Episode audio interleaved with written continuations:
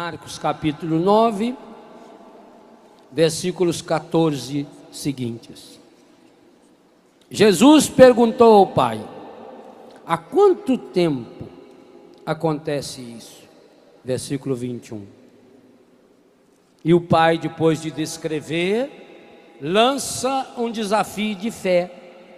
Se podes alguma coisa, tudo é possível ao que crê, diz Jesus.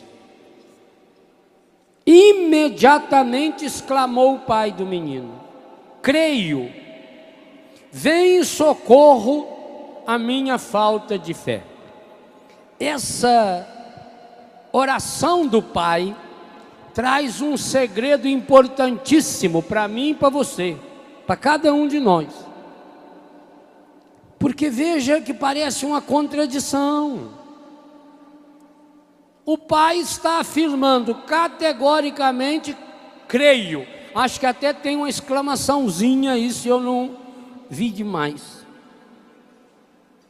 Creio. Creio com exclamação, não é aquela rezinha de que a gente vê em certas missas, não. A pessoa está lá, uma, uma oraçãozinha fraca, fajuta creio. É uma força. Ele está exclamando. Qualquer um que lembra da aula de português lembra a pontuação. Quando estudou pontuação, sabe. Conforme a intenção que o, o, o ponto que está acompanhando a palavra nos dá. Se tem uma interrogação, creio. Agora, quando a exclamação é forte, por isso que exclamação é uma da, do, do, das acentuações que menos se usa. Tem gente que acha que nunca escreveu numa carta uma exclamação. Eu gosto de exclamação, nos meus livros você encontra bastante. Porque a exclamação tira lá de dentro da pessoa o desânimo. Creio. Bonita a resposta dele. Se, aliás, se parasse ali no, no creio, era um modelo de fé perfeito. Mas a segunda frase: Vem e socorra a minha falta de fé. Como é que quem crê pode ter falta de fé?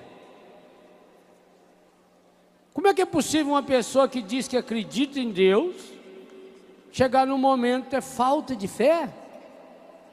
Será que esse homem estava mentindo quando disse creio? Não. Ele estava falando a verdade quando disse minha falta de fé. Por exemplo, o querido Dom Pedro, bispo de Vacaria lá no Rio Grande do Sul, grande amigo da Canção Nova, meu amigo, homem que nas horas difíceis da minha vida ele sempre deu um jeito de telefonar, de mandar uma mensagem. Um homem espetacular, humanamente falando, um homem fabuloso, um homem que mantém umas amizades maravilhosas, um homem de uma vida santa. Dom Pedro é um homem de uma vida santa, desde quando era o padre Pedro lá da Salete, em São Paulo, que a gente já o conhecia há muitos anos. Um homem que investiu na evangelização, um homem de um amor pela canção nova que eu não não sei se existe outro, mais do que ele não tem. Pode ter alguém que ama igual, divulgador da palavra de Deus. E no entanto agora está com esse tumor que está lá, metade da cabeça tomada. Pensa. Humanamente não tem cura.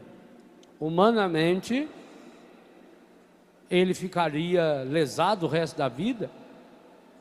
Humanamente, dificilmente ele sobreviveria estão vivendo esse momento dificílimo, estragado. Por quê? Ele não tem fé? Como é que ele que ensinou tanta gente a falar creio, que crismou tanta gente, que falou e pregou sobre a fé, que demonstrou uma fé e vem demonstrando essa fé durante tanto tempo, como é que agora ele passa por uma situação dessa? Agora traga para você. Quantas vezes você já falou isso? Quantas vezes você já ouviu falar isso? Ah, padre, por que, que a minha mãe que é tão boa? Por que, que a minha mãe que reza tanto agora está com essa doença, com essa enfermidade? Por que, que essa senhora que frequenta o grupo, que ajuda o grupo de oração, por que, que essa senhora agora tem o seu filho? Lá em casa, quando os pais procuram, onde foi que eu errei, padre, que o meu filho caiu na droga? Onde foi que eu errei que a minha filha está longe de Deus? Por que, que essa doença? Por que esse sofrimento? Nunca pergunte o porquê do sofrimento. Vou dar uma resposta para você, gostaria que você entendesse para valer.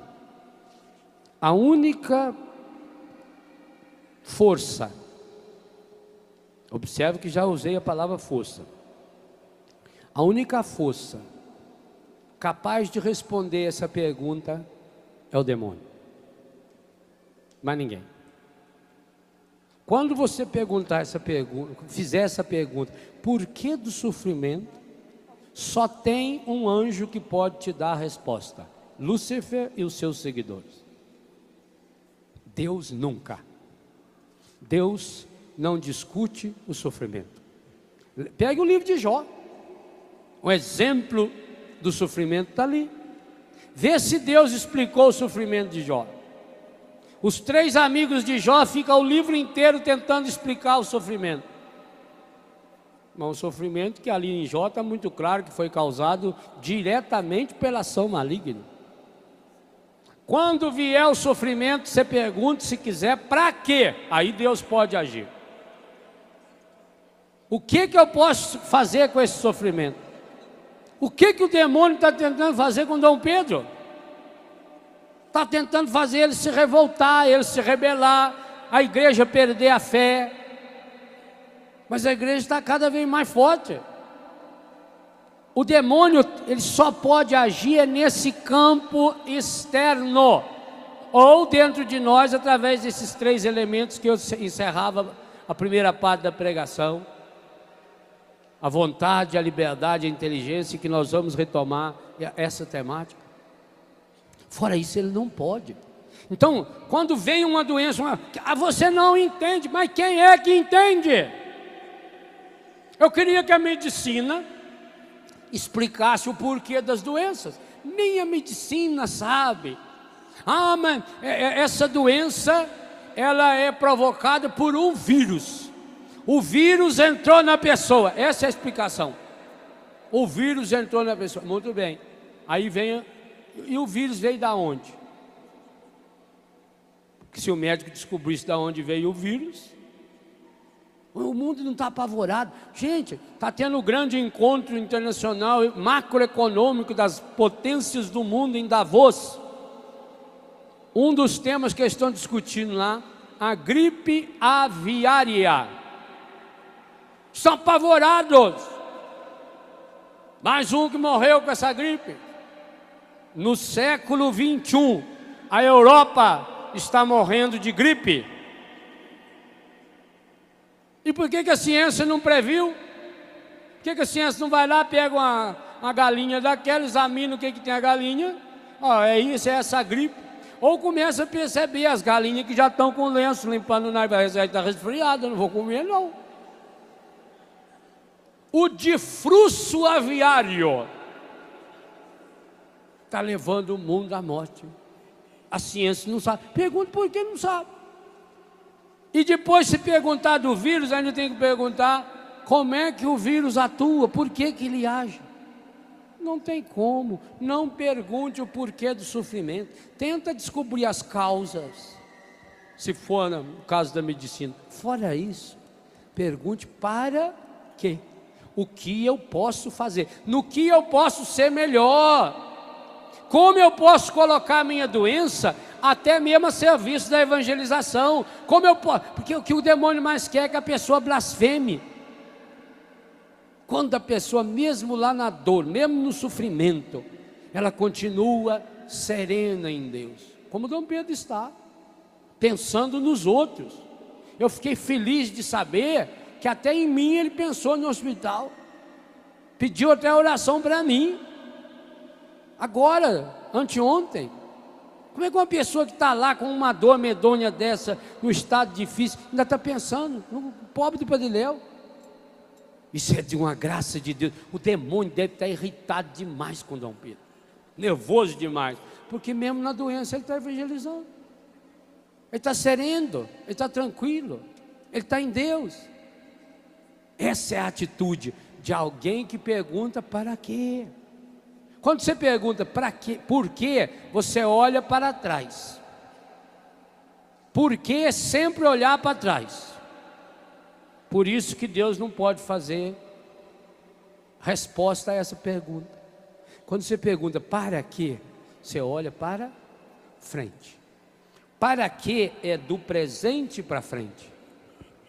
Eu estou convicto de uma coisa: Deus não trabalha com o passado e nem com o futuro de uma pessoa. O futuro está aberto, o passado não volta. Deus é sempre presente. Deus é sempre hoje. Por isso que Jesus prega hoje.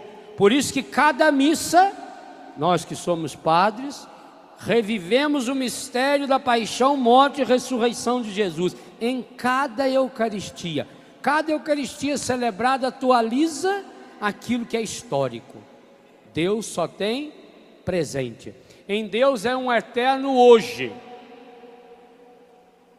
No presente, o demônio não tem poder para agir.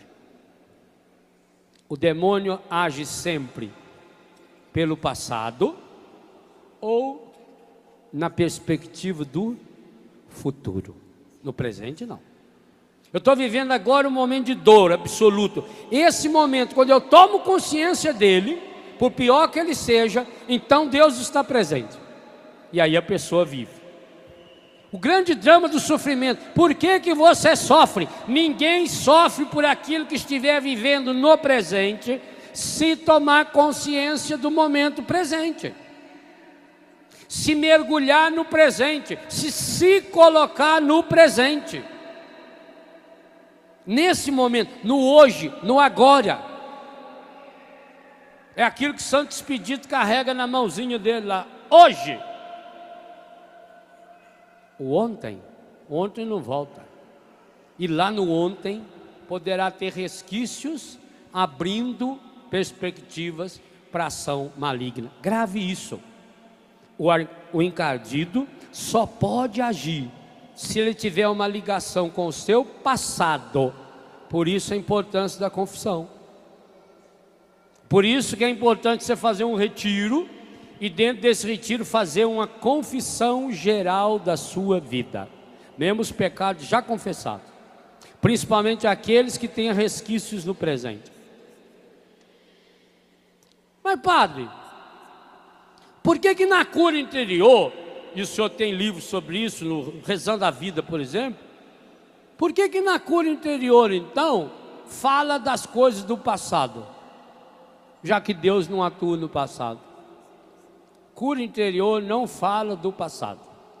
Ué, mas não reza uma pessoa quando estava na barriga da mãe dela? Não faz oração quando a pessoa era criança? Só se reza na cura interior, lembrando coisas do passado, como Jesus fez aí agora, recordando alguma coisa do passado que embora tenha acontecido no passado, estejam atuando na pessoa ainda hoje. Somente aquilo que a pessoa atualiza, somente a relação do passado com o hoje. É porque ela está afetando o hoje que você retoma, como Jesus perguntou. Agora, que oração Jesus fez a partir da resposta do Pai? Nenhuma. Jesus nos chamou, então traga o, o rapazinho aqui. Por favor, três ou quatro irmãos. O rapazinho está tem chilique aí, vocês trazem o rapazinho aqui. E aí Jesus pusesse a mão na cabeça dele, Pai Santo, Pai querido, Pai amado, Espírito Santo adorado, eu sagrado, em nosso nome, Pai. Toca agora nessa criança para curar, desde a criança, oh pai, desde a criança, de criança, essa, esse rapazinho está sofrendo, liberta ele, pai. Ele tá, quer ver que caiu no fogo, pai. Às vezes que caiu ele na água. Jesus não fez nada disso. Porque Jesus tinha percebido, primeiro, A ação encardida na vida desse moleque tinha uma eficácia zero. Se desde a infância o encardido vinha tentando matar, não conseguiu, ah, oh, meu filho. Na vida, o que não mata deixa mais forte. Você é igual sarampo, cachumba, ou aquela doença que enche de pilotinha assim, fica uma ferida, uma criança vira um dálmata. De, como é que chama aquilo? Catapora. Catapora. O nome é bonito, é índio, indígena. A criança fica bonita assim. Lá em casa esses dias deu um surto de catapora, era a coisa mais bonitinha, ver que as crianças empelotadas assim. E eu incentivava eles, dizendo, isso aí não vai desaparecer, não, vai o resto da vida com essas manchas. Não, vai sim. Deixa mais forte. Veio, deu, fica feio, mas pronto, passou. E aí você agora está imunizado. Na vida é assim. O que não mata fortalece. E os problemas também. Problema que não mata. Ah, padre, eu sofro desde criança. Parabéns. Olha, sinal que é uma pessoa muito forte. Se sofre desde criança e está firme ainda. Tanto que está aí atazanando a vida dos outros. Triste é uma pessoa que. Imagina uma catapora ou um sarampo, uma cachumba numa pessoa adulta. Morre. Pois não está imunizada? Jesus percebeu até pela resposta do pai que esse encardido que estava atazanando a vida desse rapazinho, que era um espírito aí, da, é um espírito de segunda. Porque que poder tem um bichinho desse, que pegando uma criança desde criança, e que tendo elementos que, são assassinos, a água e o fogo têm uma força, a água é a maior força da natureza. Toda mãe se preocupe, quantos casos, quantos? Todo mundo que já ouviu falar de criança que morreu na piscina, no rio. Vai lá na casa do avô, da avó, do pai, um descuido tchuf, a criança lá. Eu pedi um cachorro ano passado assim, caiu lá no, no lago, ninguém viu, ele não conseguiu sair de lá, porque tem a paredinha em volta, morreu. A água é fogo, o fogo essa semana, ontem, ontem eu lia no jornal Diário Catarinense, inclusive com a foto, uma desgraça. Lá no interior de Santa Catarina, um casal jovem, 27 anos ele, 23 anos ela, três filhos, seis anos mais velho, dois anos e pouco o outro, um ano e meio o caçula. pai trabalhando na roça, casinha pobre de madeira, a mãe lá fora lavando roupa, de repente um curto-circuito na casa, pega fogo e mata as três crianças. Essa semana em Santa Catarina, semana, é o final de semana, começo da semana. O fogo é terrível. Família está lá, a mãe não fala com ninguém, está lá. Imagina, desolada. O fogo é terrível. Ué, e por que, que o fogo que esse rapaz, o encardido, jogou a criança não matou? Até o fogo do encardido é fraco. Até a enxurrada dele é fraca. É só mesmo para chamar atenção. Observe os sinais da ação do encardido nesse moleque. É a espuma. Ele dá chilique, fala lá e mexe, se bate, a pessoa fica com medo. Aliás, normalmente essas reações é da pessoa. Normalmente. O demônio vai, vai enfrentar uma comunidade, uma assembleia, estou falando, por exemplo, um lugar feito esse aqui, todo ele impregnado da graça, de repente uma pessoa lá no meio começa a estribuchar, pode saber, desequilibrada. A pessoa quer chamar atenção para si. Eu uma vez lá em Canelinha, muitos anos atrás, nós lá com, com o Santíssimo Sacramento exposto, deu os tributos numa velha lá. E a mulher começou. Aí todo mundo apavorado, veio lá já umas freiras para pôr a mão nela. Eu dei sinal para o Ministério de Música para tocar. Eles começaram a tocar.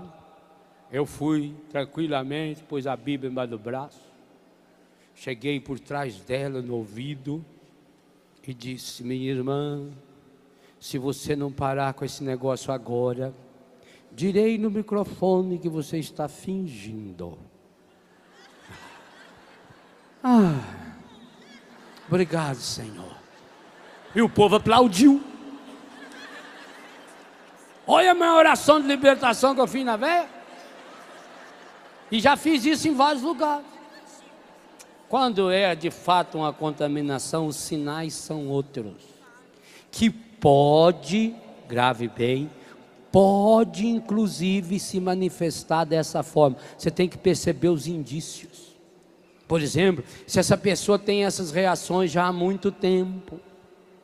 Se não, se não é contaminação com falsas doutrinas. Então você tem que libertar a pessoa do quê? Do chilique? Não, das falsas doutrinas. E aí vem os três elementos que eu falava antes. Um deles eu disse é a inteligência. Aí você precisa de esclarecimento, aí precisa de evangelização, aí precisa de pregação, precisa de doutrina. Porque é isso que vai libertar dessa ignorância que prende. A ignorância prende. Naquelas três palavras que eu citei, se você depois ouvir na gravação a oração, na própria oração eu já linkei a ação maligna. Quando pedi a Deus que tocasse agora o Espírito Santo que viesse para unir-se à sua vontade.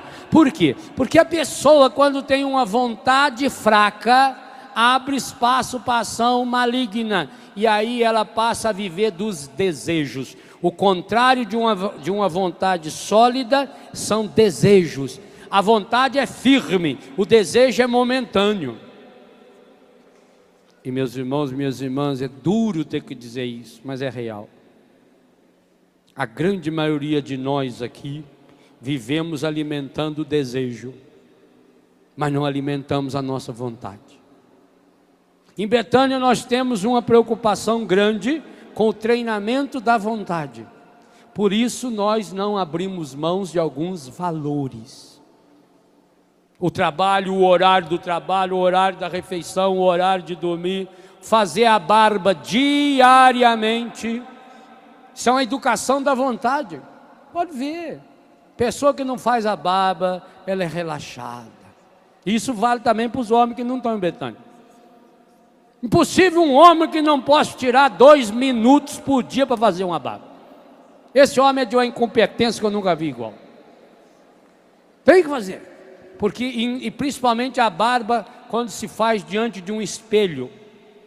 Porque você entra no espelho, o inconsciente capta a imagem sua suja, estragada.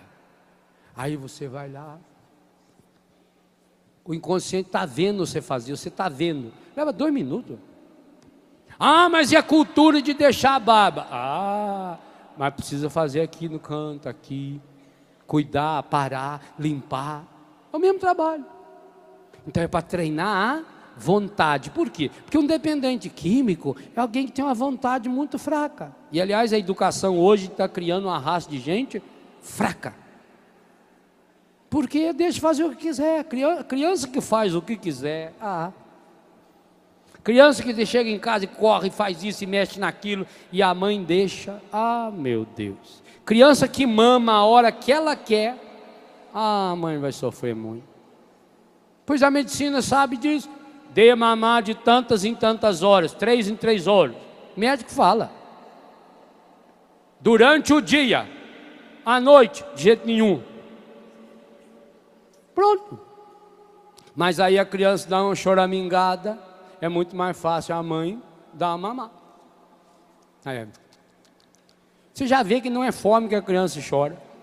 Tanto que a criança está lá chorando de fome, entre aspas, a mãe já vai lá e pega.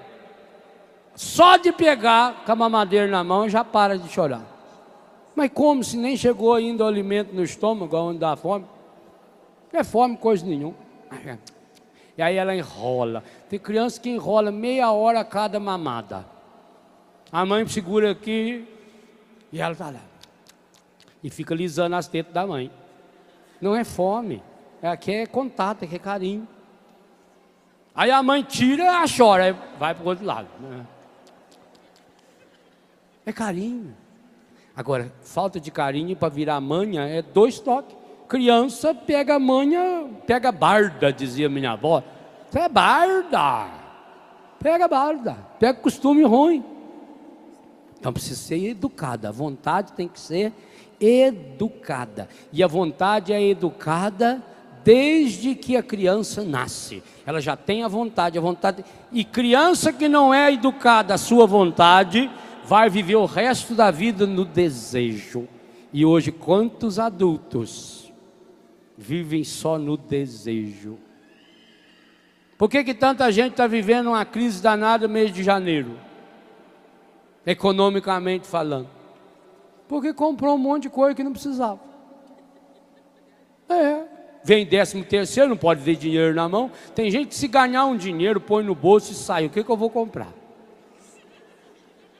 Vai para o shopping, fica olhando. O que, que você vai comprar? Não, não, estou olhando se apareceu uma coisinha aí.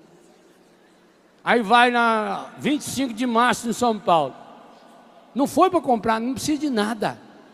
Se eu preciso de comprar, eu vou lá. Onde você está indo? Estou indo lá no açougue comprar meio quilo de carne moída para fazer uns pastel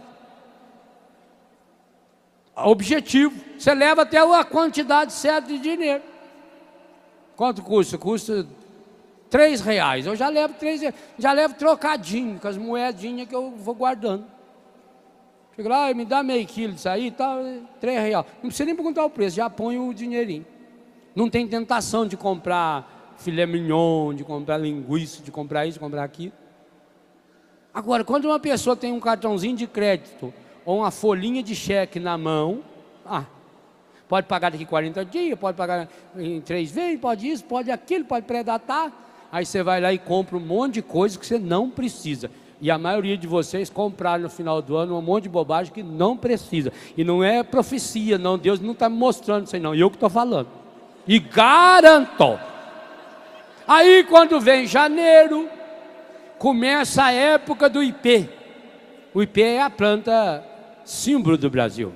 IPTU, IPVA, IPI, IPA, IPO. É o IP. Você vê então com a sua plantação de IP, aí, ai minha Nossa Senhora, como é que eu vou pagar isso e agora? Aí vai fazer a matrícula da criança. E vem aquela lista. 100 folhas de papel sulfite, 10 folhas de papel amassa pautada, 50 envelope, uma caneta de cor verde, outra de cor amarela, um caderno 48 folha, o livro no... e você vai somando. Quando chega no final, fala: Meu Deus do céu, onde que eu vou arrumar? Aí você vai tentar ir na prefeitura. A prefeitura em janeiro não funciona. Aliás, a prefeitura não funciona dia nenhum, quanto mais em janeiro. Aí você vai para assistência social. Aí você vai, aí você desespera.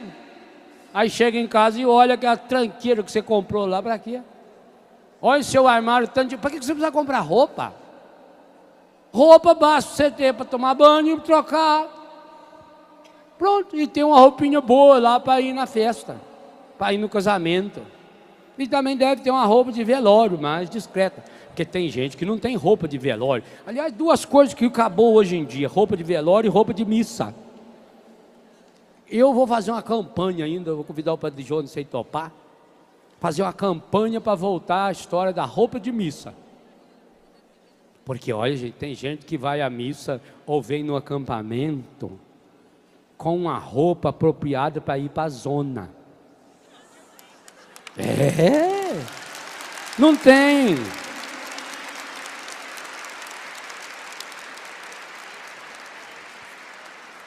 A metade dos peitos de fora, uma mini saia e fica cruzando a perna aí na frente do padre. É. Ou se não, põe essas calças que gruda em todos quantos forem dobres e outras coisas. Essa mania agora dos rapazes e das moças usar a calça parecendo a cirola, ah, não tô feio demais. Tem gente que se abaixa na sua frente, você vê a bunda todinha. Eu vi uma na Itália. Pior que era feia. É.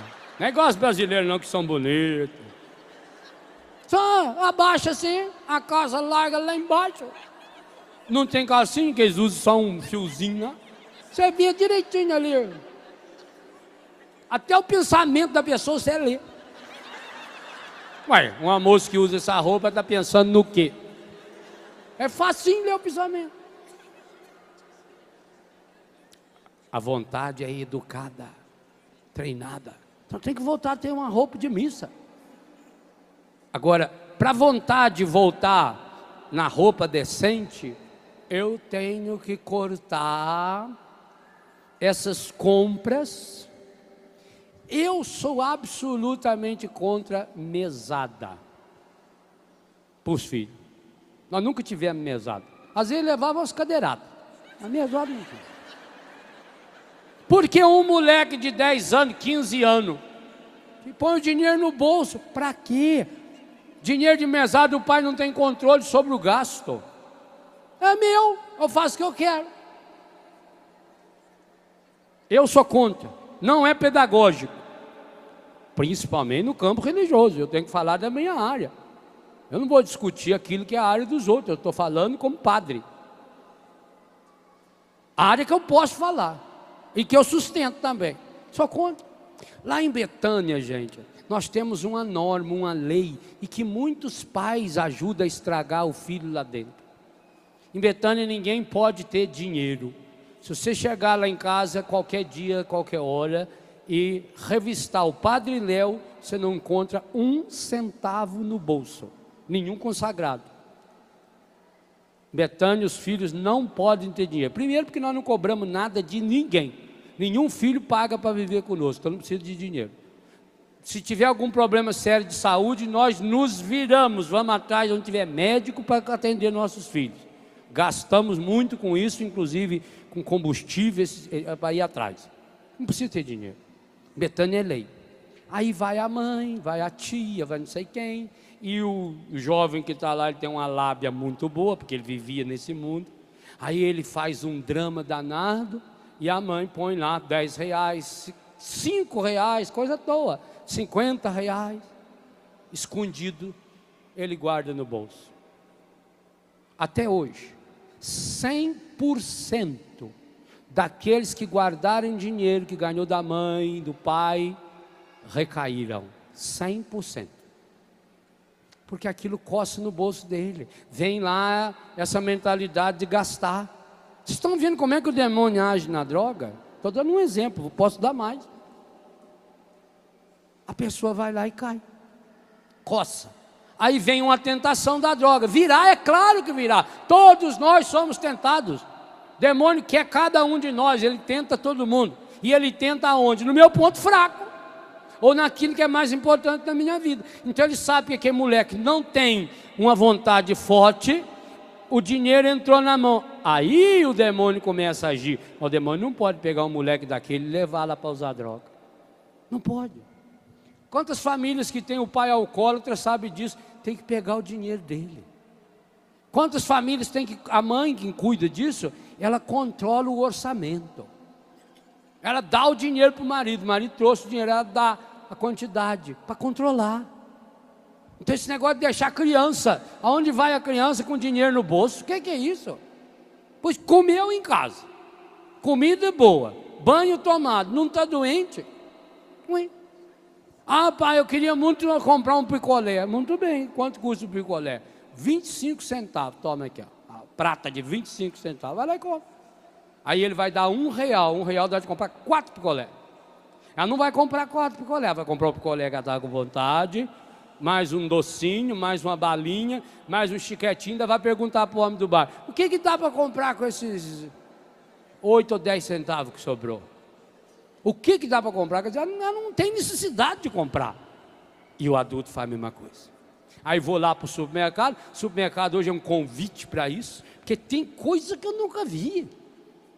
Se você comprar uma marca diferente de sabonete, de pasta de dente que tem no supermercado, você vai à falência. Porque tem assim um negócio daquele inteiro, daqui até lá. Tudo as marquinhas diferentes. E cada um criando uma venda. É tudo igual. Gente, é tudo igual, o efeito é o mesmo, porque para colocar uma pasta de dente no mercado, o Ministério da Saúde tem que autorizar, e autorizar significa ele exerce a função de limpar os dentes, acabou, qualquer um deles, pode comprar sempre pelo mais barato. Então, vontade fraca, você vai lá o desejo, o desejo ainda alimentado pela propaganda, pelas inseguranças pessoais. E aí você comprou um monte de coisas. Eu vou além. A ceia do seu Natal foi cristã? Não responda ainda. Vocês foram à missa, pois fizeram uma ceia, um jantar. Foi cristã? Azedou comida que você fez? Para que você precisa fazer aquele de comida, minha filha? Se você chega numa casa de família depois de uma ceia, todo mundo já acabou de comer, ainda tem suficiente para mais 17 pessoas. Se hoje tem frango, para que, que precisa ter porco? Escolha, faça uma ceia linda, cristã. Olha, um peru meu Deus do céu. Quanto pesa um bicho daquele? Aí você compra um peru. Ninguém no Natal come pé de galinha. Ninguém no Natal come pescoço do frango. Isso aí você joga fora. O que, que, é isso? Precisa sobrar aquele tanto de comida. Aí leva para a geladeira depois que ele fica azedume dentro da geladeira. Que vem, dois, três dias depois vem na mesma farofa, né? Aí joga fora. Tá, também já, já pus quatro vezes na mesa e. Aquele peru, quem aguenta comer peru já é seco. Aí você deixa ele na geladeira, aí põe de novo no forno, seca mais um pouco. Aí tira. E eu não, para mim não me dê esses restos, não, eu não quero. Eu fico como sem. Frita um ovinho caprichado para mim lá, pronto. Nós não percebemos que nós estamos treinando o desejo, nós estamos treinando o desperdício, nós estamos treinando não aproveitar o nosso dinheiro. Por isso que chega depois em janeiro, está todo mundo a pendura. Bem feito! Tomara que aprende. O pior é que muitos não aprendem. Fica a vida inteira dando cabeçada na parede e não aprende. É hora de aprender. É hora de perceber como é que o demônio está agindo nos meus desejos. Porque desse desejo, simples, eu estou dando exemplo bem simples, para você não pensar só em ações espalhafatosas, não estou falando do dia a dia da sua vida, das suas compras, estou falando do seu salário, da sua alimentação, da sua casa. Como é que você então, alimentando os desejos, quem alimenta um desejo, logo vem outro é uma cadeia. Primeira leitura de ontem, vai encadeando, vai enroscando um pecado no outro. Os desejos são assim. Então a pessoa vai alimentando desejo, desejo de ter roupa. Cada vez que surge uma, uma marca nova eu quero comprar, cada vez que vem um modelo novo eu quero comprar, eu vou me tornando dependente. Veja, quando eu não trabalho a minha vontade, alimento o desejo, o desejo desemboca na dependência, e dependência é carimbo do demônio, já é ação dele. Por isso que a pessoa depois. E aí, associa-se a isso que eu estou falando dos bens materiais, toda a questão do roubo, da falcatrua, da enganação, de ter lucro com o sofrimento do outro, com a desgraça do outro, de querer sempre mais, de ir atrás sempre do material. Você vai Fecha-se um ciclo horroroso, gente, estragado, pecaminoso. Aí vai para os outros desejos, desejo da comida. Quanta gente hoje sofre, quando eu falo a questão do exagero à mesa, é muito sério, porque quanta gente sofre hoje com a questão da obesidade. Nova York é uma cidade maravilhosa, é uma cidade aí de uns 10 milhões de habitantes, tamanho de São Paulo. Só dentro de Manhattan, a ilha, tem hoje registrado aí pelo Conselho Público da Saúde norte-americana 3 milhões e 200 mil pessoas obesas. É claro, quando a gente fala em obesidade norte-americana, é muito diferente do Brasil. É uma coisa descomunal, imensa. Porque não alimentou a vontade, alimenta o desejo. Você passa em frente de um McDonald's ou alguma coisa parecida, que lá tem muito. 10, 11 horas da noite. Terminou a missa lá na, na paróquia onde a gente estava, está tá indo para o hotel ou para onde vai ficar hospedado. Você vê parado na frente do McDonald's e sai aquela pessoa aí de uns 140, 150 quilos, tão normal para eles, com aquele saco desse tamanho assim, e lá dentro já tem uns 18 Big Mac, 15 Coca-Cola e mais uns docinhos e sobremesa, batata frita. Porque não educou a vontade. Em Betânia nós educamos a vontade, nós tomamos café da manhã, nós almoçamos e jantamos, acabou. E quem for lá em casa fazer um retiro é só isso. Aí lá em casa eu estou notando uma coisa, que eu já citei aqui o acampamento passado. A pessoa sabendo que vai ter horário de comida e projetando que vai ter fome, já levam as bolachinhas. A história das bolachinhas. E fica comendo as bolachinhas. Para educar a vontade, tem que comer todo dia na mesma hora. Todos os dias na mesma hora. Isso que educa. Educa bicho assim, vaca. Vaca sabe a hora de comer, vaca tem relógio. Como é que na hora certinha elas começam a descer e já vão beirando ali o coxo? Porque foi educado, é vontade, instinto. Se o instinto educa, quanto mais vontade. Quem não alimenta a sua vontade, cai no instinto. Meu Deus, aí o ser humano que vive no instinto é uma frase que eu coloquei aqui antes de começar o livro, praticamente. Primeira folha impressa do livro. Quem não é espiritual até na carne, torna-se carnal até no seu espírito. Olha que página linda de Santo Agostinho. Por isso que ela está sozinha aqui, que é para gravar, que você vai ler várias vezes. Esse carnal aqui não é só sexual, não. É em todos os sentidos carnais que nós, da nossa existência, da nossa vida. Quem não for espiritual na carne, eu preciso ser espiritual em tudo. Quando eu vou para a comida, quando eu entro no banheiro, eu preciso ser uma pessoa espiritual. O Espírito Santo precisa me iluminar em tudo. Eu preciso ser guiado pelo Espírito Santo quando eu vou fazer compra no supermercado. Eu preciso ser guiado pelo Espírito Santo quando eu ponho a minha roupa. Eu preciso ser guiado pelo Espírito Santo quando eu saio para passear com os meus amigos. Eu preciso ser guiado pelo Espírito Santo no cuidado com os meus filhos. Eu preciso ser cuidado, guiado pelo Espírito Santo na minha relação de amigos, com minha relação com meus pais.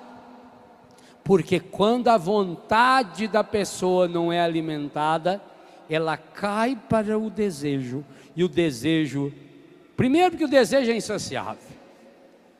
Quer mais, mais, mais. Não é o que acontece com o drogado? Começa fumando maconha. O álcool, a pessoa começa a beber de vez em quando. Depois vai todo final de semana. Depois só bebe de noite. E depois bêbado. Cigarro. Quem é que começou a fumar fumando dois maços de cigarro por dia? Ninguém. Eu, quando comecei a fumar, tinha lá uns 11 para 12 anos de idade. E logo que eu vim morar na cidade, fumava assim um cigarrinho. Fumava final de semana, quando a, a avó deixava sair. Aí fumava lá, na rua. E foi indo. Depois comecei a fumar em casa achar que era importante, já tinha um maço de cigarro no meu bolso. Fumar. Quando eu parei de fumar, eu fumava três maços de cigarro por dia. Eu fumava, antigamente só fumava depois da janta, depois, depois do café, depois, depois do café da manhã. Nos últimos tempos, eu fumava antes do café da manhã. Eu acordava e ao invés de fazer o nome do pai, e eu já era padre, ao invés de fazer o nome do pai, eu batia a minha mão. Toda a cama minha, a única coisa que eu exigia que tivesse, um criado mudo na cabeceira. E quando não tinha, no chão. Estava ali o meu maço de cigarro. Com os olhos fechados. Eu pegava o cigarro, punha na boca, cindia, sem abrir o olho. O cinzeiro que eu deixei ali, porque eu usei ele cinco, seis vezes durante a noite, eu acordava de noite para fumar. Aí fumava dois, três, aí levantava. A boca já estava acostumada. Mas comecei como? Com um cigarrinho. Tanto que a gente comprava cigarro picado. Cigarro picado não é picar ele não, que aí era bom que você não fumava. Aí comprava dois cigarros, um cigarro. Aquilo que começou lá, porque vontade fraca não alimenta a vontade, vai indo, vai indo, vai indo. Em pouco tempo está tomado. Que coisa, gente. Esse é um tema importantíssimo. Por isso Jesus perguntou ao, ao Pai. Primeiro, para desviar daquela ação da espalhafatosa do encardido. Segundo, porque Jesus queria centrar nesse ministério, que amanhã, de modo especial, eu vou falar-lhes, o ministério familiar na, no, no, no processo de libertação de toda maldição, de toda contaminação, a importância dos pais, principalmente do marido, da mulher, da, dos próximos, para a cura e a libertação. Isso vai ser um tempo que nós vamos, amanhã de manhã, mergulhar no coração do Senhor. Mas mergulhe seu coração agora. Pai Santo, Pai querido, Pai amado. Eu quero lhe apresentar agora esse meu irmão, essa minha irmã que aqui se encontra, também aqueles que se encontram em casa para pedir que o teu Espírito Santo venha ao encontro da sua fraqueza. Lá nessa área aonde a sua vontade está debilitada.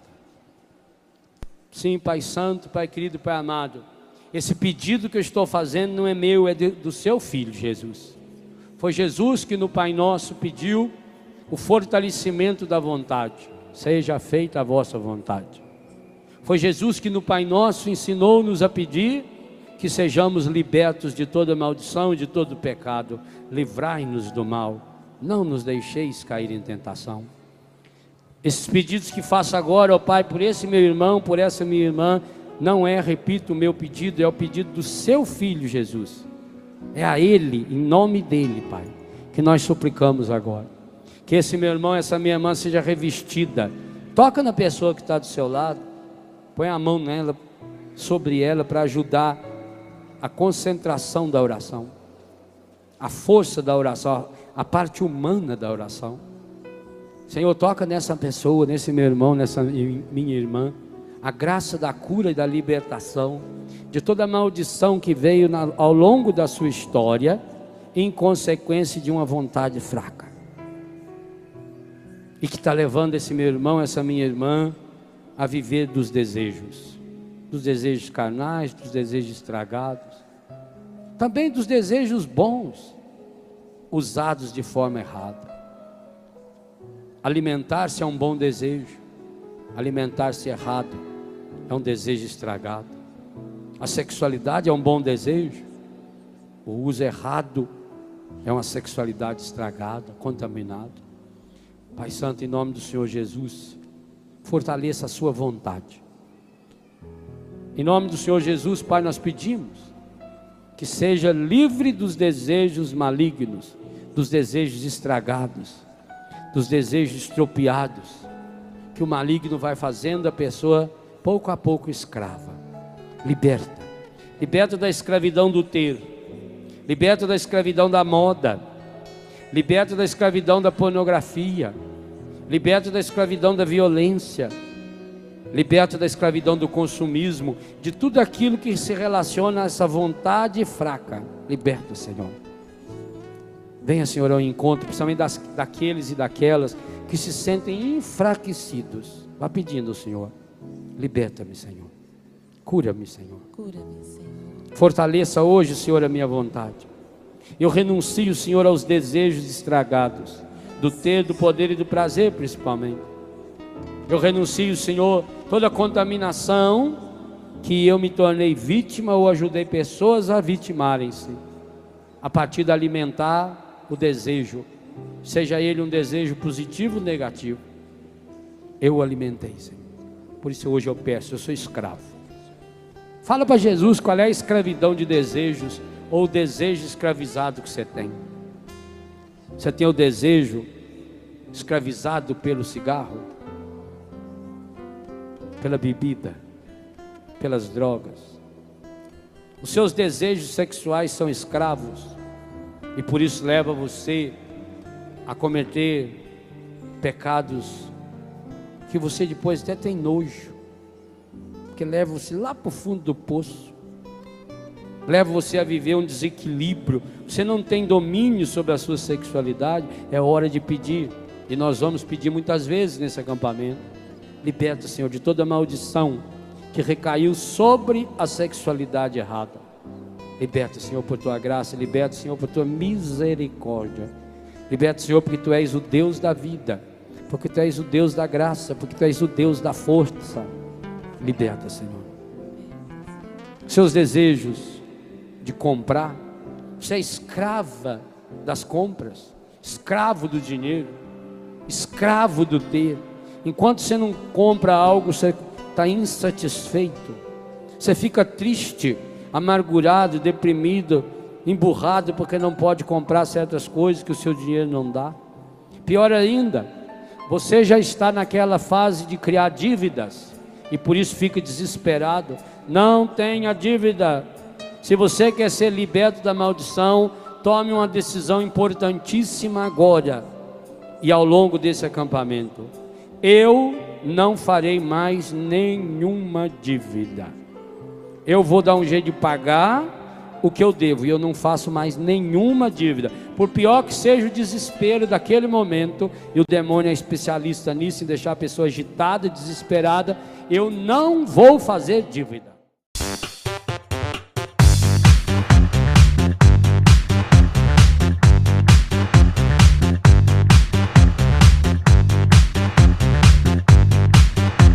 cançãonovaplay.com. Assine já!